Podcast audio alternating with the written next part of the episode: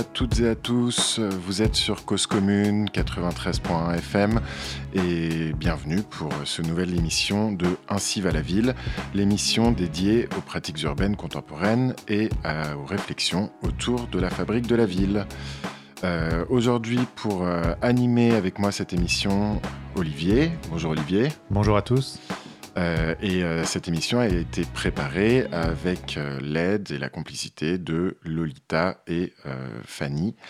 voilà, je te laisse la parole, Olivier. Europe, ville. Qu'est-ce qu'une ville européenne? Les rapports de force entre intérêt public et intérêt privé n'ont cessé de produire des effets sur les formes de la ville. Ouvrons une histoire de l'Europe urbaine. Il est question de fondation et d'extension, d'économie politique et de finance, de droit de propriété, d'organisation de l'espace en fonction des ressources locales et de proximité de groupes sociaux hétérogènes, aux intérêts souvent divergents, mais aussi d'administration, de plans, de violence, de commerce, de culture. Depuis un siècle et demi environ, l'urbanisme professionnel a rêvé de fabriquer des morceaux de ville, voire de transformer des villes entières, en concevant des projets urbains. Des grands travaux de Paris sous le Second Empire, aux villes nouvelles de la Ve République, l'urbanisme à grande échelle à la française ne s'est jamais réalisé sans l'engagement très prononcé de l'État. À l'époque d'Haussmann, Europe, avant de devenir une station de métro, c'est tout un quartier de l'ouest parisien que l'on réorganise et renomme en donnant des noms de grandes villes européennes à ces rues élargies. Rue de Londres, rue d'Anvers, de Liège et d'Amsterdam, rue de Rome, rue de Naples, d'Édimbourg, de Madrid, de Turin, de Bucarest et de Moscou, comme une carte du monde en miniature, glissée dans le plan de la grande ville industrielle. Mais au XXIe siècle, les conditions ont peut-être changé. L'Europe ne nourrit plus les mêmes aspirations et les mêmes rêves. Et la fabrique de la ville ne se joue plus à l'échelle d'une seule agglomération, même géante, ni d'un seul pays ou d'un seul continent. Comme si l'idée d'une ville européenne avec ses singularités, appartenait désormais au passé. Ainsi, Valaville s'intéresse aujourd'hui aux transformations en cours dans la métropole parisienne, et plus précisément à l'un des chantiers du Grand Paris récemment abandonné, Europa City. Vous avez aimé Euro Disney, devenu Disneyland Paris, et son cousin germain, le vaste centre commercial Val d'Europe? Avec le projet Europa City, alors. Pardon. Alors le projet Europa City vous aurait sans doute plu. Mais depuis le 7 novembre 2019, il n'est plus d'actualité. Qu'était-ce au juste que ce projet? Quelles leçons pouvons-nous en tirer pour l'avenir? Merci Olivier pour parler de feu le projet Europa City. Euh, on a le plaisir de recevoir dans euh, les studios de Cause Commune euh, Stéphane Tonla, urbaniste et ethnographe, qui est également co-rédacteur en chef de la revue en ligne Métropolitique. Bonjour Stéphane. Bonjour, je suis également chercheur au laboratoire La Vue. Entendu, merci. Et euh, également sera en ligne avec nous euh, aujourd'hui Jean-Yves Souben, ancien proviseur de lycée en Seine-Saint-Denis et euh, vice-président du comité pour le triangle de Gonesse. Bonjour Jean-Yves, vous nous entendez? Oui, bonjour, oui, oui, je vous entends bien, mais je suis, surtout élu à Blanc-Ménil, qui est une ville limitrophe du triangle de Gonesse. Euh, en effet, le, détail est, d'importance. Merci, euh, merci beaucoup. Bonjour et merci, merci d'être avec nous. Donc pour euh, voilà, il faut. Moi, je voudrais qu'on commence par expliquer un peu à nos auditeurs bah, en quoi consiste ou consistait le projet d'Europa City. Pour ça, on avait, on a proposer, tout simplement pour définir le, projet. Euh, on se propose que Stéphane euh, nous lise l'article de Wikipédia euh, sur, sur Europa City. Alors je précise, c'est bien Wikipédia. Hein.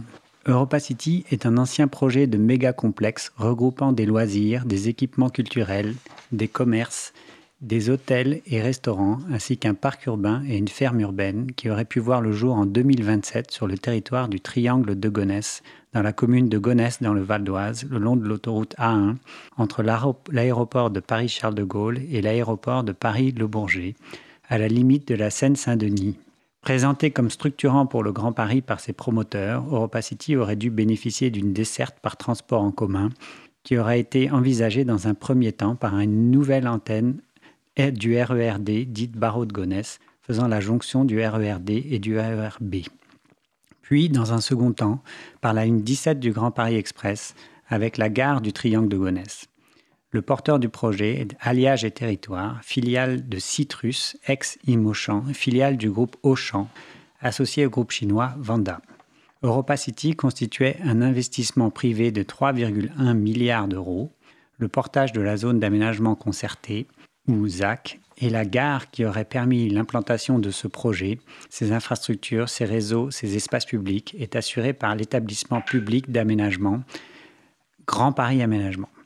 Selon l'expert nommé par la CNDP, la Commission nationale du débat public, le projet aurait eu un solde positif d'environ 8000 emplois. Ce nombre cependant est contesté, d'autres experts évoquant une perte d'emplois équivalente par un cannibalisme commercial dû à une offre concurrente pléthorique dans un espace proche. La pertinence et la dimension du projet d'aménagement dans son ensemble, gare, zone d'aménagement et Europa City, sont contestées depuis l'origine, notamment quant à son impact environnemental et l'artificialisation de terres agricoles qu'il implique.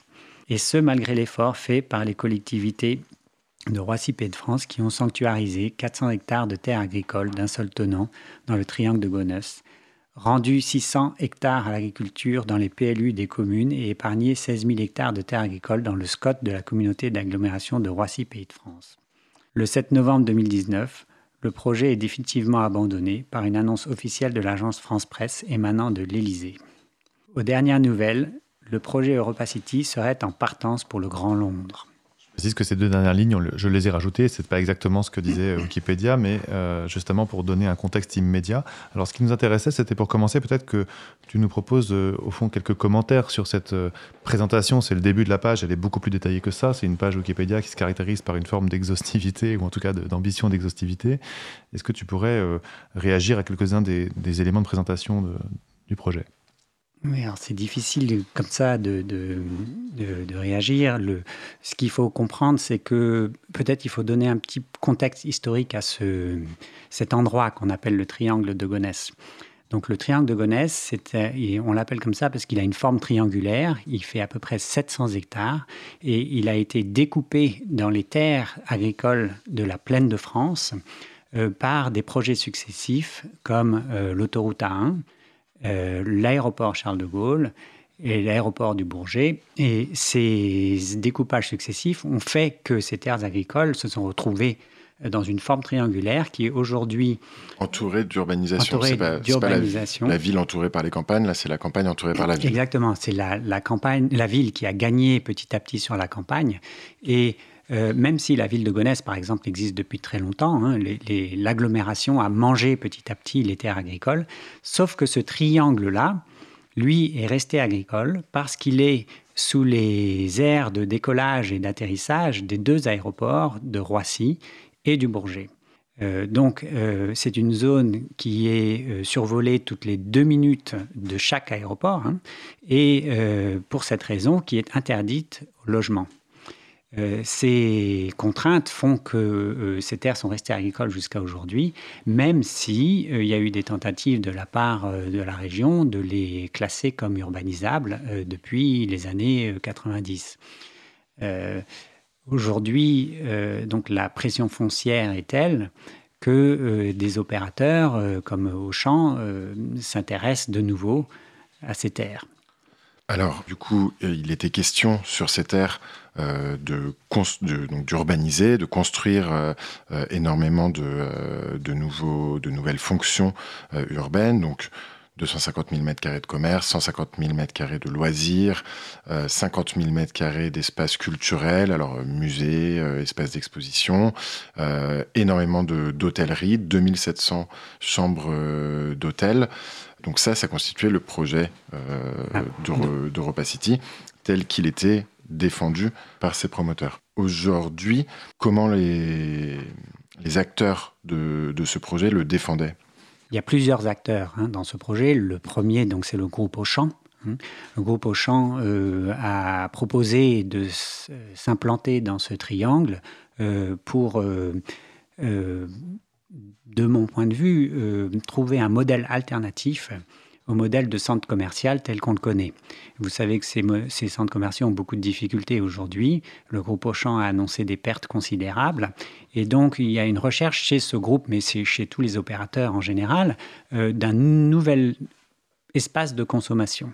Euh, le groupe Auchan parle de marketing expérientiel et donc l'idée c'est de combiner en gros les centres de loisirs avec les centres commerciaux pour faire de l'expérience commerciale, de l'expérience d'achat, une expérience euh, euh, plus pleine, plus satisfaisante. Plus immersive peut-être. Plus immersive, voilà, c'est ce qu'on dit. Donc ça c'est le concept du projet.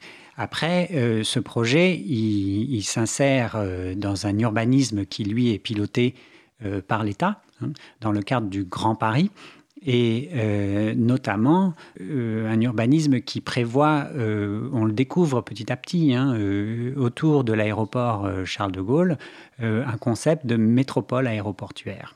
Et donc il y a l'idée qu'avec l'augmentation du trafic aérien, qui euh, selon ses promoteurs, euh, doit doubler d'ici euh, assez rapidement, d'une espèce de manne financière et, de touristes sur laquelle il faudrait prospérer. Oui, on n'aurait plus besoin d'aller jusqu'à Paris. voilà, Notre-Dame, c'est du passé. On pourrait rester autour de l'aéroport pour visiter la, la capitale. Exactement. À cela, il faut rajouter une banlieue parisienne, donc de l'est du Val d'Oise, avec des villes comme Gonesse, Arnouville, Villiers-le-Bel, et euh, du nord de la Seine-Saint-Denis, avec euh, Aulnay-sous-Bois ou euh, le Blanc-Ménil, Tremblay, des villes qui souffrent d'un chômage plus élevé que la moyenne nationale et donc qui voyaient dans ce projet des promesses d'emploi susceptibles d'aider leur population. Et alors, c'est intéressant justement qu'on ait mentionné euh, là en deux minutes finalement une idée de métropole aéroportuaire qui se réfère à ce lexique métropolitain et la réalité de la banlieue en termes socio-économiques actuels, de cette partie en tout cas de la banlieue parisienne. Finalement, vient se, greffer un, autre terme quoi, qui était celui de, ville, euh, d'une idée de ville euh, associée au mot d'Europe. Est-ce qu'on pourrait juste commenter au fond le, rapport qu'il y aurait avec la ville européenne, c'est-à-dire à qui ça s'adresse en fait un projet comme cela alors, si on regarde le programme qui était proposé par EuropaCity, hein, on avait donc 250 000 m2 de commerce, ce qui en fait, en aurait fait euh, le plus grand centre commercial d'Europe, déjà, pour commencer. Euh, ensuite, euh, pour euh, accompagner ce centre commercial, il y aurait eu des espaces de loisirs, comme justement une grande piste de ski sous hangar. C'est celle qui a beaucoup fait parler d'elle parce que sa consommation énergétique n'était pas compatible avec les objectifs de la réduction de la consommation d'énergie. ou un centre aquatique, mais aussi un cirque, une grande salle de spectacle, des hôtels et une ferme urbaine. Euh, j'oublie sûrement quelque chose. Euh, autour de ça, il y a une zone d'aménagement, hein, puisque le projet Opacity, lui, faisait 80 hectares, dans une zone d'aménagement plus large de 280 hectares, dans lequel il y aurait eu 800 000 m2 de bureaux. Alors il faut imaginer pour les auditeurs, 80 hectares, euh, c'est environ une centaine de terrains de football. 800 000 m2, c'est environ tata, 10 tours Montparnasse. En termes de surface au sol, oui. Et donc, est-ce qu'il y a un besoin de bureau qui a été identifié, euh, de faire autant de bureaux? Comment on explique que tout à coup, on, propose ce projet-là? Peut-être que là-dessus, justement, mon euh, collègue Jean-Yves serait mm. plus apte à répondre. Alors moi, je veux bien répondre, mais je, on m'entend pas là? Oui, on vous entend. On vous entend très bien. Bon, je, juste, je voulais faire une aparté sur la dernière ligne que vous avez rajoutée euh, sur le Wikipédia. En fait, c'est soit, une fake, soit c'est encore de l'intox à la Europa City, c'est-à-dire que euh, le projet est stoppé par le gouvernement le 7 novembre et aux alentours du 12 novembre, c'est-à-dire cinq jours après, on apprend que le projet euh, serait viable euh, à, Londres. Et donc c'est très caractéristique de tous les mensonges qu'ont pu apporter Europa City tout au long de ce projet. Et ça a son importance parce qu'en fait, actuellement, le maire de Gonesse et euh, la présidente du département euh, sont encore sous les sirènes d'Europa City et véhiculent un certain nombre de, promesses qui sont archi fausses, que nous, on a démonté, démonté une par une.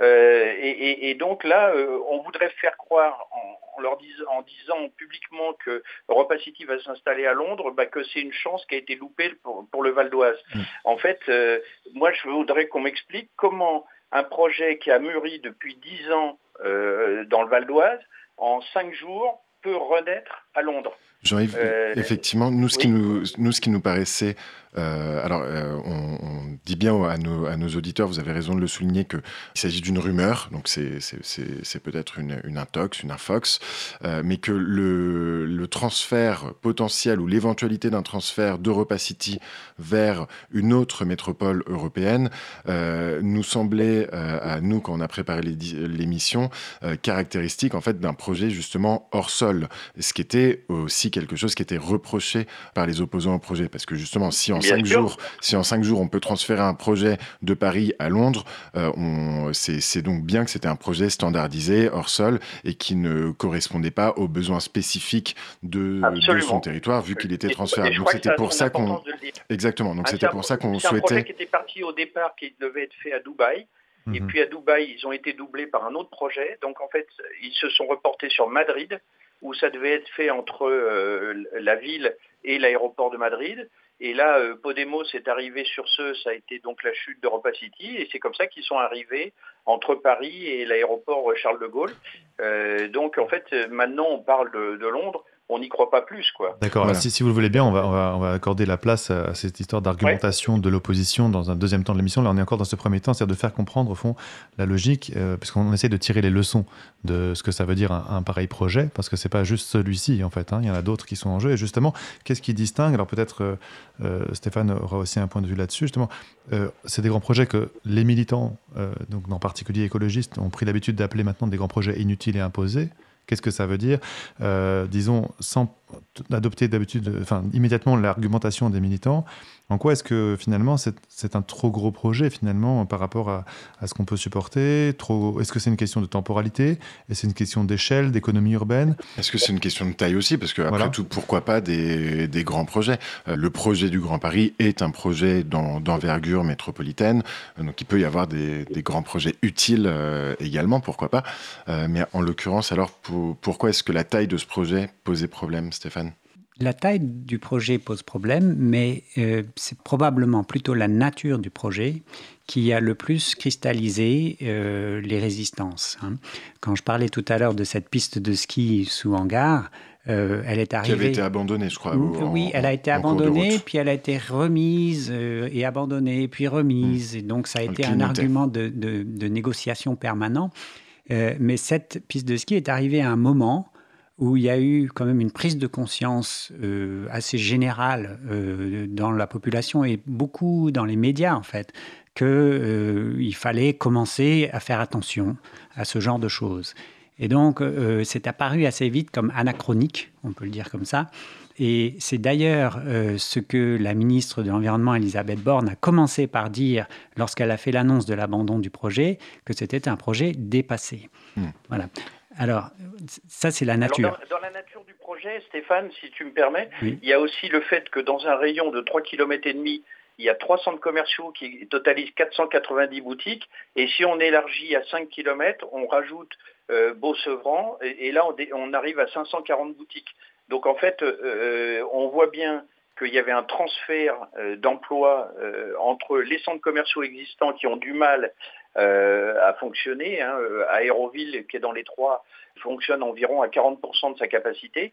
Donc on, voit bien que les commerces d'Europa City euh, auraient dévoré les autres centres commerciaux et il y aurait juste eu un, transfert de la clientèle et, donc des emplois.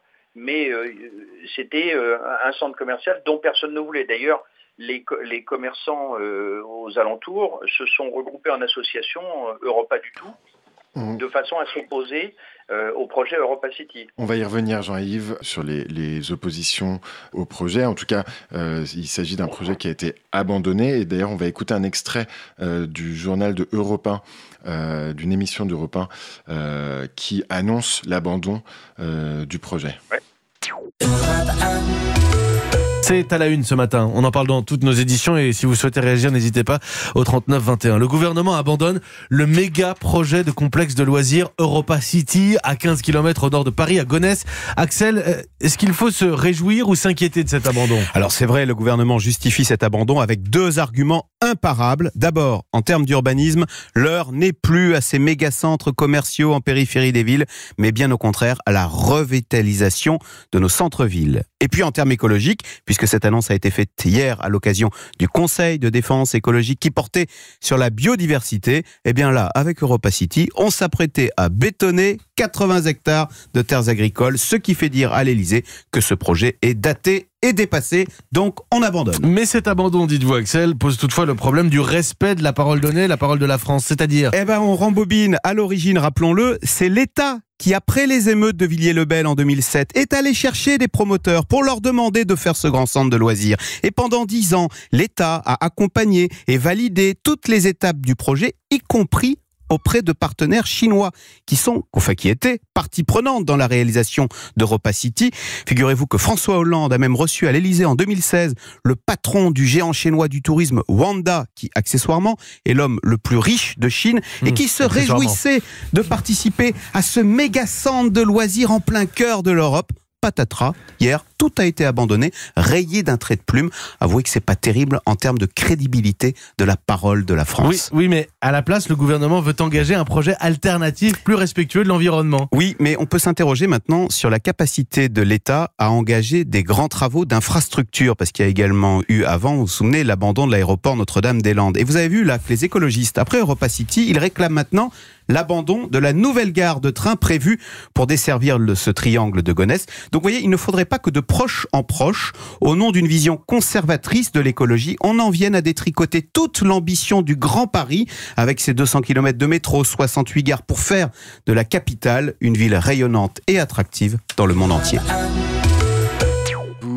vous êtes sur Cause Commune et nous remercions euh, Europe 1 euh, de, enfin on leur a pas demandé mais on citait, on était euh, en train de citer euh, Europe 1 euh, l'émission, donc leur émission et qui qui parlait donc de l'abandon d'Europa du projet Europa City.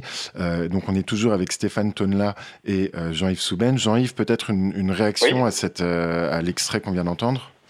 Oh ben c'est un, concentré, hein. ils vont un peu vite, Europa City, je ne vais pas détailler, mais il y a pas mal de choses qui sont euh, euh, bon, qui, qui, viennent encore de, des arguments d'Europa City. Euh, c'est pas exactement comme ça que ça s'est passé. Mais, Bien sûr, vous trouvez intéressant d'entendre ces arguments également. Oui, mais en, gros, euh, les, les, écologistes qui défendent euh, les terres agricoles ici n'ont jamais dit qu'il fallait euh, revenir à la bougie et s'opposer au développement du Grand Paris. nous, ce qu'on veut, c'est un projet d'avenir, mais un projet d'avenir qui conserve ces terres agricoles. Donc c'est une agriculture du 21e siècle et non pas ce qui est actuellement cultivé sur le, sur le triangle on n'est pas satisfait non plus de ce qui se fait actuellement. Mais je crois que les agriculteurs actuellement qui sont sur le triangle ne sont pas eux-mêmes satisfaits de ce qu'ils font, parce qu'en fait, euh, ils sont dans la précarité. On leur dit depuis, ça fait 40 euh, ans maintenant que l'aéroport de Charles de Gaulle est construit, qu'on leur dit qu'il va falloir partir parce qu'un jour ou l'autre, il faudra bétonner, un jour ou l'autre, la ville va s'agrandir à cet endroit-là. Et je crois que là, là-dessus, les choses ont bien changé, et notamment la transition écologique. Euh, a, fait changer un petit peu les mentalités et on s'aperçoit que la ville a besoin de garder ses terres agricoles, qui sont une pénétrante, parce que là, je vous rappelle qu'on est à 15 km du cœur de Paris. Hein, Absolument. Alors, périphérique, hein, du cœur de Paris. On hein. reviendra sur, euh, sur l'enjeu de conserver des terres agricoles et même des, des, espaces vides, des espaces de respiration autour et au cœur de nos villes euh, dans la troisième partie de l'émission. Là, je voudrais revenir avec vous sur... quand vous dites des espaces vides, alors, non des espaces non bâtis, pardon. Euh, on ne voit pas d'espace vide, nous, ici. On, voit, plein de choses. Hein. On revient. Alors oui, euh, autant pour moi. Non, mais c'est important. C'est important parce que pour les politiques, il y a eu pendant très longtemps euh, quand on regardait les cartes de, cet endroit-là, eh ben, euh, les, décideurs politiques, ils voyaient rien à cet endroit-là. Et comme ils voyaient rien, ils étaient tentés d'y mettre quelque chose. Hein, parce que je vous rappelle qu'on a failli avoir un circuit de Formule 1, on a eu, il y, a eu, plein de choses qui ont été envisagées à cet endroit-là. Hein. alors, plein de choses ont été envisagées et d'autre part, donc, certaines personnes euh, dont vous faites partie euh, souligner à juste titre euh, qu'il ne s'agissait pas d'un espace vide. je voudrais vous poser la question, comment est-ce que c'est monté la contestation? Comment, qui, qui sont les gens qui se sont élevés contre ce projet? Et finalement qui ça regroupait? Alors depuis tout à l'heure, on parle beaucoup d'écologistes. On sait que voilà, c'est alors mais d'ailleurs, est-ce que les écologistes c'est un, un, groupe social homogène? Je j'en suis pas sûr. Donc qui étaient euh, les opposants et, d'où venaient-ils Qui regroupaient-ils? Alors, euh, bah, comme on l'a dit tout à l'heure, le triangle de Gonesse, c'est un, genre de no man's land un peu vide, entre guillemets, comme vous l'avez dit tout à l'heure, qui, est entre le Val d'Oise et la Seine-Saint-Denis. Et jusqu'à maintenant, personne ne revendiquait vraiment euh, cet espace, qui était un espace un petit peu abandonné, jusqu'à ce qu'on s'aperçoive de la valeur euh, patrimoniale et, écologique de, ce territoire. Donc, ce, sont des, terres euh, agricoles qui ont 15 000 ans d'âge et, qui, effectivement, sont parmi les, plus fertiles euh, de, la, de la métropole parisienne. Et, lorsqu'il y a eu des fouilles archéologiques préventives qui ont eu lieu, nous, on a passé, Stéphane était là, on a passé pas mal de temps avec des, des, chercheurs de l'INRAP, et là, on a appris plein de choses sur le, euh, euh, c'était une, c'est une plaine qui date du néolithique, qui a toujours donné euh, des céréales et qui a toujours donné à manger à la population. Et les chercheurs pensent que c'est du fait de cette plaine-là, qui donnait, non seulement qui donnait des céréales, mais en plus de ça, qui permettait de les conserver. Et on a pu voir, pendant ces fouilles, on a pu voir des silos à grains qui étaient là, qui remontaient à 2500 ans. Donc c'est cette plaine, c'est grâce à cette plaine que la capitale s'est installée à cet endroit-là. Hein. Donc il y a, une valeur écologique, mais il y a aussi une valeur patrimoniale. Entendu. Et, ah, alors, et, alors, qui a soulevé euh, ces arguments? Est-ce que c'était des collectifs d'habitants? Est-ce que c'était les agriculteurs? Est-ce que c'était euh, des, élus comme, euh, comme vous? Projet, notamment, notamment le projet de, circuit de Formule 1. Il y a des, des, gens qui ont bougé, qui se sont opposés à l'artificialisation des terres agricoles pour faire des, projets polluants. Et donc, euh, les gens euh, qui s'y sont opposés à ce moment-là, euh, ça nous a permis de nous rencontrer. Donc, moi, j'ai rencontré Bernard Loup, qui était un, associatif de, France Nature Environnement sur le Val d'Oise. Et, moi, j'étais élu de Seine-Saint-Denis, élu du Blanc-Ménil, donc juste limitrophe. Et moi, quand j'étais petit, je venais euh, jouer là sur euh, aux Tulipes de France, qui faisait partie, c'est la, partie sud du triangle de Gonesse qui a déjà été bétonnée pour faire des hangars, des hangars à, colis, hein, à logistique comme on dit, et, qui n'amène euh, quasiment aucun, emploi, puisqu'on voit que c'est des très très grands hangars avec des tout petits parkings. Donc on voit bien que l'emploi n'est pas développé là, puisque à l'intérieur c'est entièrement automatisé et informatisé. Sur ces terres qui ont été bétonnées, euh, moi, en tant qu'élu euh, écologiste de Blanc-Ménil, je, voyais bien le danger euh, de continuer à artificialiser autour de Blanc-Ménil mhm. et, d'enserrer la ville dans, des, activités ou polluantes ou euh, dangereuse pour le climat. Entendu. C'est comme ça qu'on s'est rencontrés justement, et qu'on s'est opposé au nouveau projet Europa City. Pardonnez-moi parce qu'on est, en, on est en temps limité. Juste, excusez-nous vraiment, de, c'est difficile à distance. J'essaie de vous donner la, genèse. En fait, voilà, le, Bernard, le Bernard contexte... a monté une association. Euh, et il a voulu regrouper des associations, donc on, a monté euh, euh, non pas une association, mais un collectif qui regroupait toutes ces associations qui était contre le bétonnage du triangle. Jean-Yves, on a, euh, moi j'avais une, je crois qu'Olivier avait une question euh, à, poser. On souhaitait vous demander surtout, c'était de quelle manière en fait s'organise un mouvement comme celui-ci, c'est-à-dire pas forcément pour descendre dans le contexte de, euh, de, nommer les personnes par exemple, mais à quel niveau d'action collective Comment est-ce qu'on conduit au fond une, un pouvoir d'agir collectif alternatif qui va se revendiquer lui-même finalement de questions de droit, de questions euh, publiques et ainsi de suite. Comment ça s'est passé? Eh ben, On aurait bien entendre aussi Stéphane sur cette question, donc euh, voilà, allez-y. Parce qu'en fait, euh, on, est un certain nombre d'associations ou d'individualités qui s'y sont opposées pour des raisons diverses.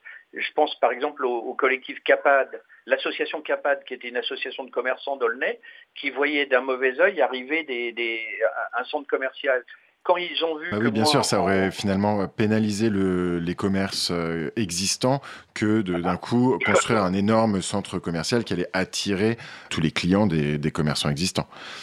Voilà, quand cette association a vu que moi, en conseil municipal, j'ai fait voter un vœu contre Europa City, ils sont venus me voir, ils ont pris contact avec moi.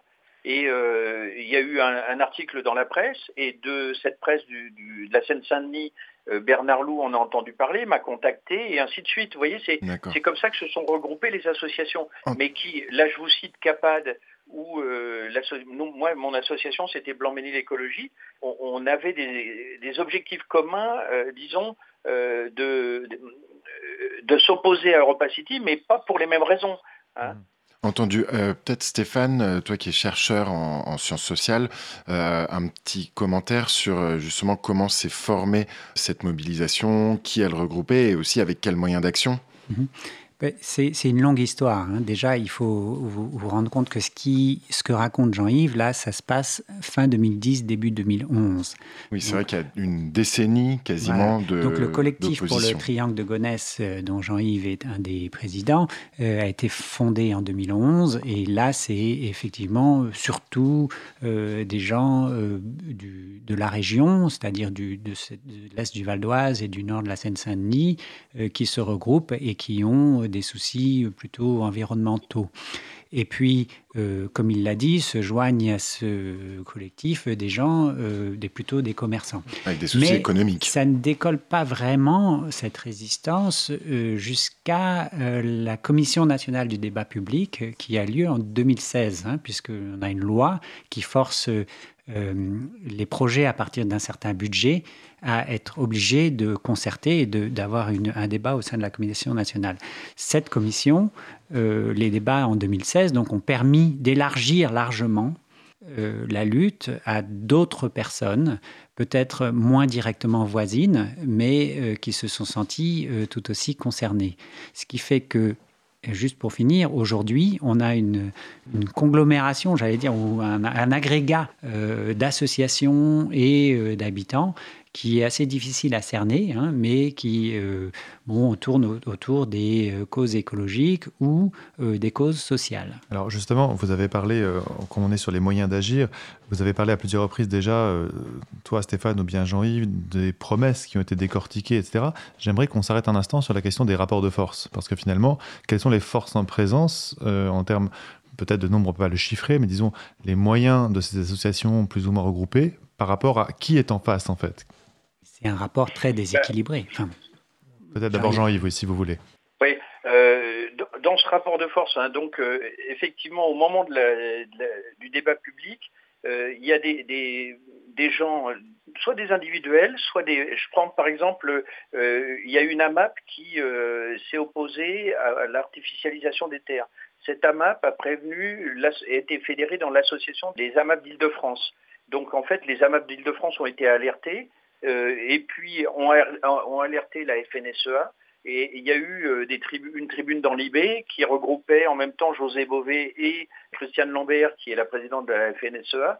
Donc on s'est aperçu que, comme ça, il y avait euh, tout un tas de gens qui avaient des, finalités communes, mais qui venaient d'horizons différents. Je crois que ça, ça a été la, grosse force du, débat public, de donner de la publicité, parce qu'en face, Europa City, la, grosse machine Europa City avait commencé en installant ses locaux dans le nord de Paris.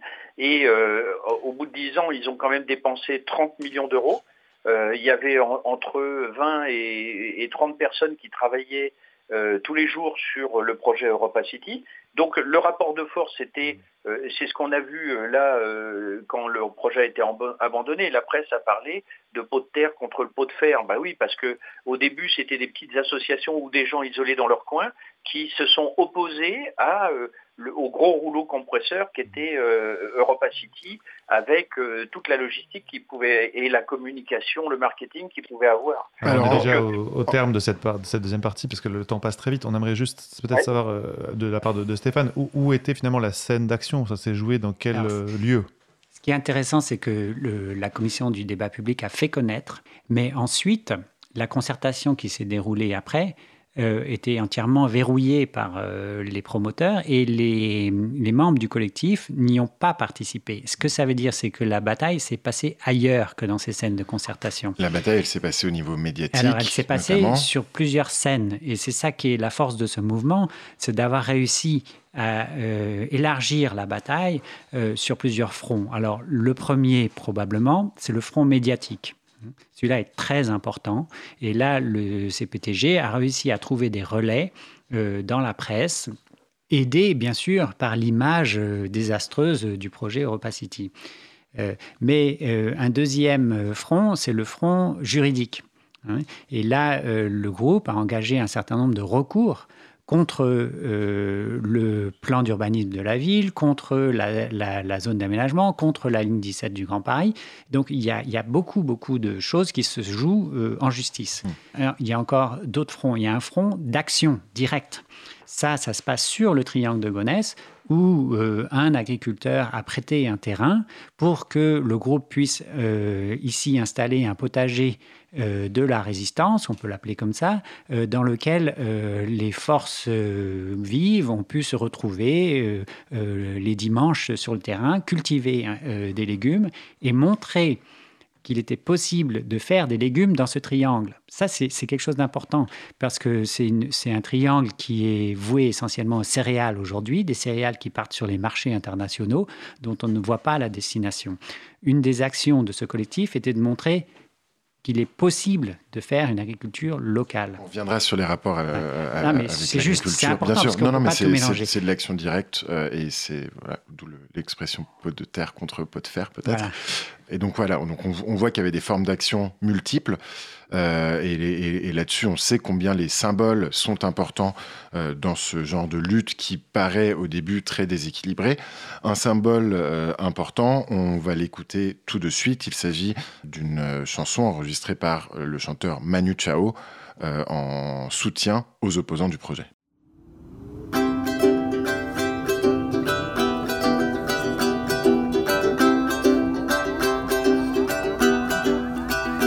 Mon jardin, il y a la poste, il y a mes copains, la caissière du Félix Potin. Dans mon jardin, il y a mon chien, il y a sa niche, il y a son vin. Dans mon jardin, il y a les julots, des panoyaux, il y a les usines, il y a des poubelles, il y a les escrocs de la rue de Courcelles. Moi je voudrais bien un beau matin qu'il y ait une fleur dans mon jardin. Qu'il y ait une fleur dans mon jardin. Dans mon jardin, il y a des touristes, il y a des martiens, des coccinelles et des cafards, des porcs et des cages à lapins. Dans mon jardin, il y a des avions, il y a des trains, des contrôleurs dans le souterrain, des autoroutes et des chemins, il y a la bécane de mon frangin. Moi je voudrais bien un beau matin qu'il y ait une fleur dans mon jardin. Qu'il y ait une fleur dans mon jardin. Dans mon jardin, il y a des dortoirs, il y a des crachoirs, il y a même eu des fours crématoires, il y a les couloirs pleins de portraits de gens qu'on n'excusera jamais. Dans mon jardin, il y a des voleurs, des assassins, la Maison Blanche et le Kremlin, il y a la mer là-bas au loin. Un beau matin, dans mon jardin, avait une fleur dans mon jardin. Un beau matin, dans mon jardin, il y avait une fleur dans mon jardin. Moi je l'ai pas vue, j'ai marché dessus. Moi je voudrais bien un beau matin qu'il y ait une fleur dans mon jardin. Nous sommes toujours de, nous sommes de retour sur euh, Cause Commune. Euh, on est toujours dans Ainsi va la ville pour euh, cette dernière partie d'émission avec donc Stéphane Tonla et Jean-Yves Souben au, téléphone à propos de l'abandon du projet Europa City et des leçons que nous pouvons en tirer pour l'avenir. Et donc c'est pour ça que dans cette troisième partie qui est consacrée plutôt à des questions de prospective, de futur, on aimerait revenir sur des relations, les relations entre ville et agriculture, entre, entre façon de faire la ville et euh, intégration potentielle de, l'agriculture, des terres cultivées. Qu'est-ce qu'on peut en tirer comme enseignement? Alors peut-être Stéphane, quelques idées à ce sujet personnellement, moi, j'ai beaucoup appris du, groupe hein, que j'ai suivi. Et euh, c'est un des aspects intéressants du travail de ce groupe, c'est qu'il a mené des enquêtes, euh, fait des recherches pour affûter ses arguments.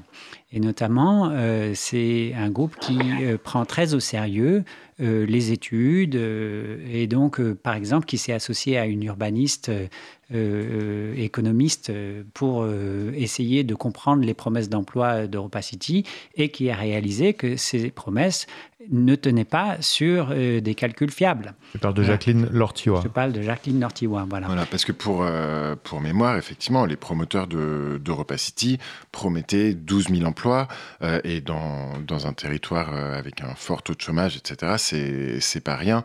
Et donc, forcément, ça, ça, ça donnait beaucoup d'eau au moulin. Ce sont quand même des, des arguments qui, qui, pèsent. Et donc, si on est. Euh, du coup, ils ont été en mesure de contester même ces arguments qui étaient pourtant massieux. Pour compléter ta, question, Paul, et justement rester sur l'agriculture, finalement, actuellement, combien d'emplois sont liés à l'agriculture dans le secteur? Peut-être ce serait intéressant de, de, l'estimer. Pour rester sur le triangle de Gonesse, qui fait donc 700 hectares, dont seulement la zone sud était de 300 hectares et menacée par la, la zone d'aménagement, c'est essentiellement des céréales aujourd'hui, donc du blé, du colza, euh, un peu de betterave. Et donc, euh, euh, ces céréales ont des, du maïs ont des rendements extraordinaires. Hein, sont les meilleurs rendements d'Europe aujourd'hui et sans arrosage. Donc ça, c'est très important. Hein. On est à 120 quintaux à l'hectare de maïs. je parle pour ceux qui connaissent. Sans arrosage, c'est quelque chose de remarquable. J'avais lu 90. Non, alors 90, c'est le blé. Donc, euh, voilà, donc ce sont des, terres agricoles excellentes, ça, il n'y a pas de problème là-dessus, tout le monde le reconnaît. Euh, le, problème, c'est que la céréaliculture ne produit pas beaucoup d'emplois aujourd'hui. Voilà. voilà. Donc, euh, il y a très peu de familles, il y a une douzaine de familles qui exploitent aujourd'hui ce triangle.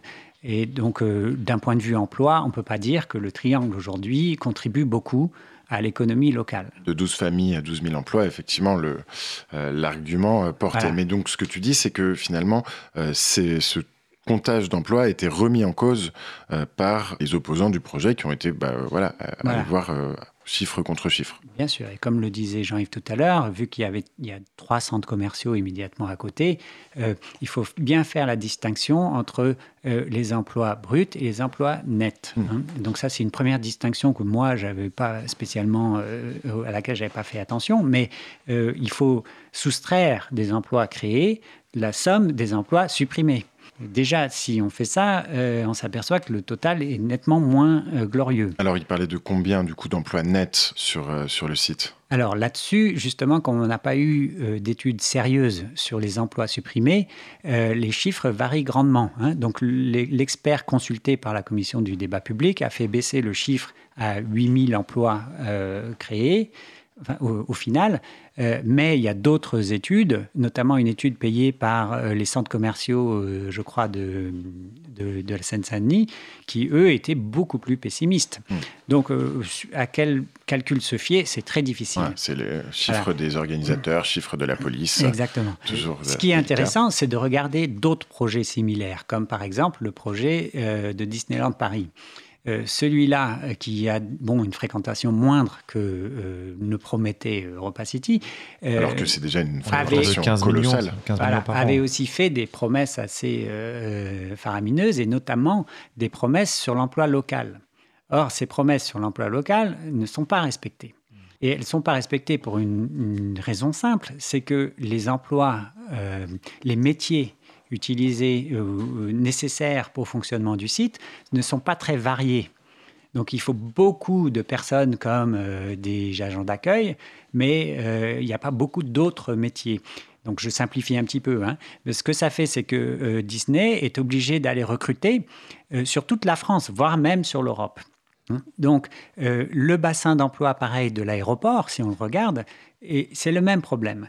Euh, l'aéroport de Roissy va recruter sur toute la Picardie, sur euh, une région bien plus large que euh, le pays de Roissy. Donc là aussi, quand Europa City nous dit ce sera 10 000 emplois, dont 70, 70 seront locaux, c'est une promesse quand même très difficile à croire. Entendu. Et alors, Pour compléter ce que vient de dire Stéphane, euh, effectivement, l'exemple de, Disneyland Paris est très parlant parce qu'on a déjà donné hein, dans la région l'artificialisation des terres agricoles au profit d'un centre commercial ou d'un centre de loisirs. On a déjà donné. Et en fait, euh, Disneyland Paris a bien respecté sa promesse de 70% d'embauche locale, euh, de travailleurs locaux ils ont été les embaucher euh, en Irlande, euh, en Australie, en Nouvelle-Zélande et un petit peu partout, et, beaucoup dans les pays de l'Est, parce qu'il fallait que ce soit des gens qui soient multilingues, euh, polyglottes, et en fait, ils les obligent à loger sur place dans leurs appartements qui ont été construits à cet effet, et une fois qu'ils logent ici, ben, on dit que c'est de l'emploi local. Et, donc, ils respectent 70% d'emploi local. Donc, nous, nous, on a dénoncé ces supercheries. Et, moi, je voudrais citer l'économiste, hein, parce qu'il y a trois personnes importantes dans ce projet euh, d'opposition à Europa City. C'est le président, bien sûr, hein, Bernard Loup, mais parce qu'il a eu l'intelligence d'aller chercher toutes ses compétences. Mais Jacqueline Lortiwa, très importante, euh, parce qu'elle nous a donné, euh, elle a réussi c'est une urbaniste et, une économiste de la banlieue qui s'y connaît euh, énormément et mhm. qui a réussi à contrer euh, tous les mensonges que pouvait annoncer Europa City. Et puis la mhm. troisième personne, c'est Robert euh, Spizichino, hein, qui est le, président de l'association Karma. Donc je voulais quand même qu'on cite ces trois personnes-là, parce que sans ces trois personnes-là, je pense que euh, la, mayonnaise n'aurait pas pris. On les citera également. Euh, on voulait simplement euh, revenir là sur, encore une fois, cette question. Finalement, l'agriculture a posé des questions qui font partie des raisons de l'abandon du projet. Hein. la question de l'autonomie alimentaire en Ile-de-France, peut-être celle du climat. Et, ce que vous avez évoqué là, il me semble, à plusieurs reprises déjà, en t'écoutant Stéphane et même vous, Jean-Yves, c'est au fond une question de vase communicant. C'est-à-dire pas penser seulement en termes de sectorisation trop resserrée, mais élargir peut-être les points de vue.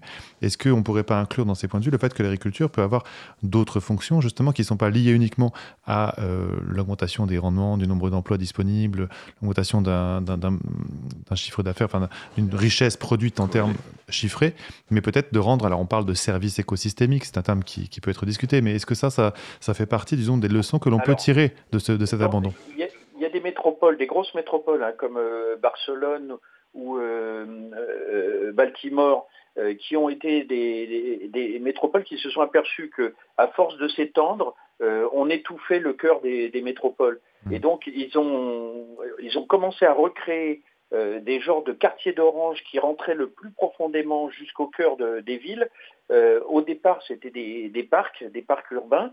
Euh, et puis ils se sont aperçus qu'un un parc urbain, euh, ça, ne fonctionne pas assez, la nature ne fonctionne pas assez, ne travaille pas assez. Et, euh, que l'agriculture est grosse consommatrice d'azote et de, de, polluants des villes. et donc en fait, parce qu'une plante quand elle pousse, elle consomme énormément, autant dans le sol que dans l'air. Et euh, pour faire respirer les villes, ils se sont aperçus qu'il n'y avait rien de mieux que mm. des, parcelles de, champs cultivés. Hein. donc c'est ce qu'ils ont commencé à recréer euh, en s'inspirant des, exemples. Par exemple, à Berlin, il y avait beaucoup de parcs, mais c'était pas des parcs qui étaient, euh, c'était pas une nature qui travaillait et donc qui n'était pas une grosse consommatrice de, ces polluants. Et, euh, les exemples, euh, là on est en train d'essayer d'établir des, relations avec euh, les, opposants à certains projets de, Barcelone, parce que justement à Barcelone, il y a eu des initiatives très intéressantes qui ont été créées.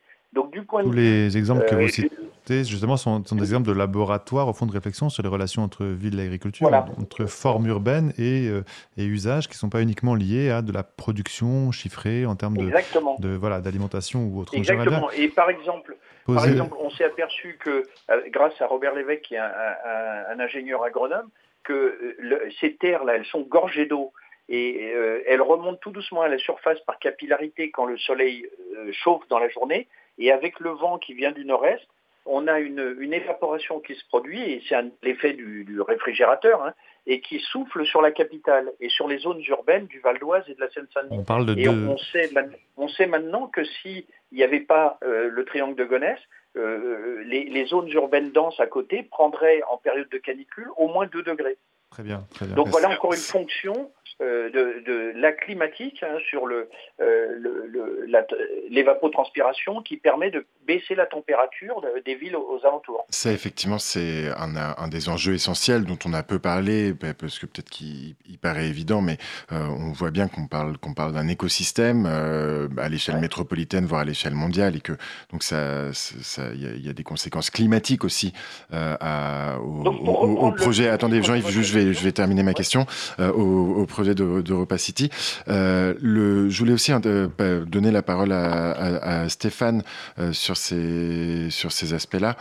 est-ce que, est-ce que Stéphane, tu, enfin, comment, est-ce qu'on voit finalement euh, le futur de l'agriculture aussi euh, sur, sur ce terrain? Parce que bon, finalement, on parle pas vraiment d'agriculture locale aujourd'hui, on parle de, de grande, enfin, d'agriculture céréalière intensive, où derrière, c'est pas pour, pas pour nourrir les, les franciliens.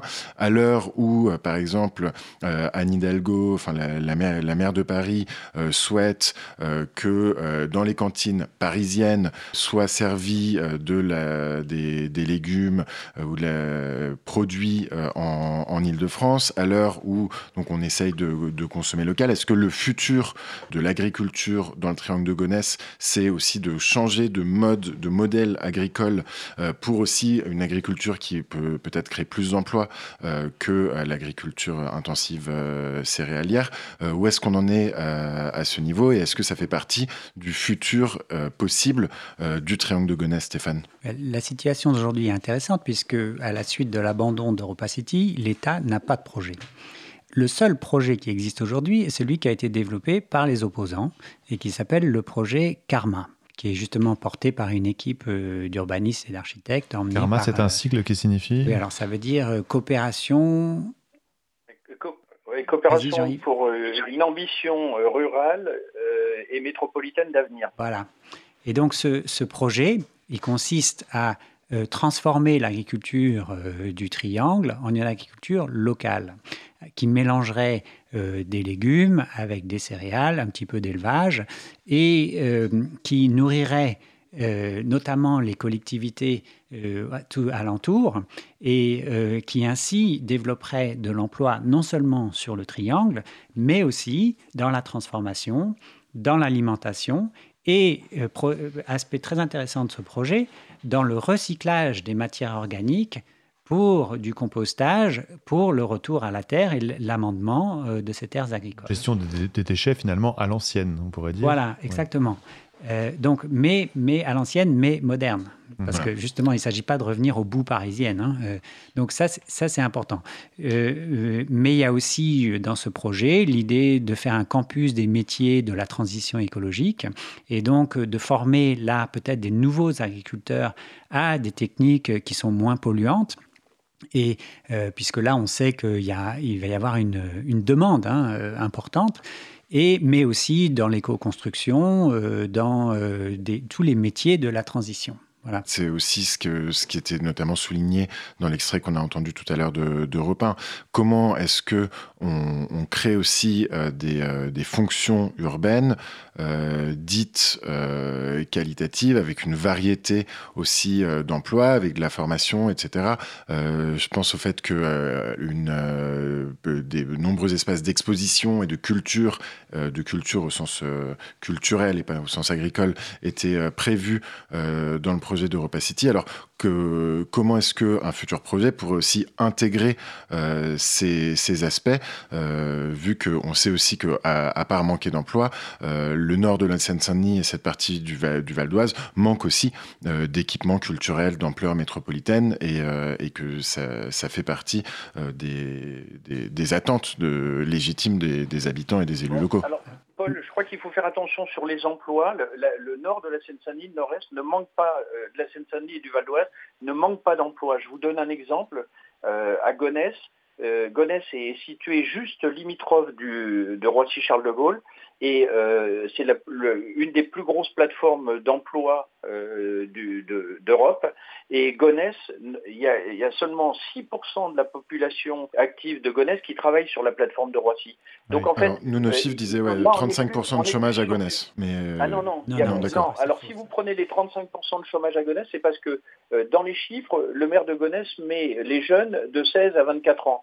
Mais les, moi, je peux vous le dire en tant que proviseur, les, les, les, jeunes de 16 à 24 ans, ils sont à l'école, ils sont pas au chômage. Hein. Effectivement, euh, vous avez raison, le, la, la, différence euh, est de taille et c'est là où on voit bien qu'il y a eu toute une bataille des chiffres. Mais euh, est-ce que vous pourriez me répondre, Jean-Yves, sur euh, bah, les, les, fonctions culturelles, euh, ces, ces fonctions qui n'existent pas aujourd'hui dans le triangle de Gonesse, de Gonesse ou peu, et qui, et qui étaient attendues par les gens? Oui, juste sur l'emploi, ce que je voulais vous dire, c'est qu'on ne raisonne plus dans l'avenir, on ne raisonnera plus en quantitatif, mais en qualitatif. C'est-à-dire que les emplois, ce qui est important, c'est pas c'est pas qu'on en ait un nombre et qu'ils disparaissent au bout de deux ans ou trois ans ou cinq ans. Euh, l'essentiel, c'est que ça soit des emplois pérennes et qui soient non délocalisables. Et là, ce que peut offrir euh, tout ce que vient de citer euh, Stéphane sur la recherche, la formation euh, l'innovation, euh, la transformation énergétique et, euh, et, la transition, tous ces emplois-là, ils sont qualitatifs, c'est-à-dire qu'ils resteraient, ça serait des emplois non délocalisables et qui resterait et, bien adapté au territoire. Entendu, euh, merci beaucoup Jean-Yves. L'émission va bientôt toucher à sa fin. Je voulais juste repasser la parole à Stéphane peut-être sur, euh, sur, sur la, question euh, que, que j'avais posée auparavant. Et ensuite, on, se quittera et j'espère qu'on aura d'autres occasions de, de débattre de tout ça. Moi, je voudrais juste dire un truc sur la culture. il faut l'entendre dans un sens un peu plus large, je pense. Je crois que le problème de ces banques lieu autour de l'aéroport, c'est l'aéroport. L'aéroport, c'est l'éléphant dans la pièce, comme on dit en anglais, euh, dont personne ne parle. Et euh, Bruit Paris a sorti une étude en 2019 qui montre que les habitants qui sont autour de l'aéroport dans les couloirs de décollage et d'atterrissage ont une espérance de vie en bonne santé de 2 à 3 ans moins élevée que le reste des franciliens. Ce qu'il faut faire pour les habitants de Gonesse, c'est pas l'emploi, comme le dit Jean-Yves. D'ailleurs, il y a plus d'emplois à Gonesse qu'il y a de personnes en âge de travailler. Hein. Ce qu'il faut, c'est améliorer les conditions de vie des Gonessiens ou des, des gens autour. Et pour cela, euh, il faut leur apporter non seulement euh, une meilleure nourriture, des parcs, tout ça, mais il faut arrêter de dégrader leurs conditions de vie par euh, plus d'avions. Entendu, merci. Merci, beaucoup Stéphane, merci beaucoup à Jean-Yves également et à bientôt pour un nouvel épisode de Ainsi va la ville.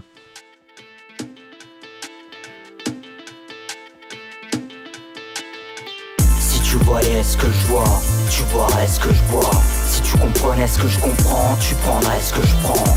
Allez tous venir voir si vous êtes contents. J'ai raté l'heure de pouvoir perdre mon temps. Je connais ces murs par cœur, mais pas de quoi être confiant. Tu t'es trompé de tes tours si tu cherchais le bon plan. Je tape un dialogue de sourds, j'y mets du répondant. Pas d'issue de secours, ce décor me dévore. Je des gens d'ici, d'ailleurs.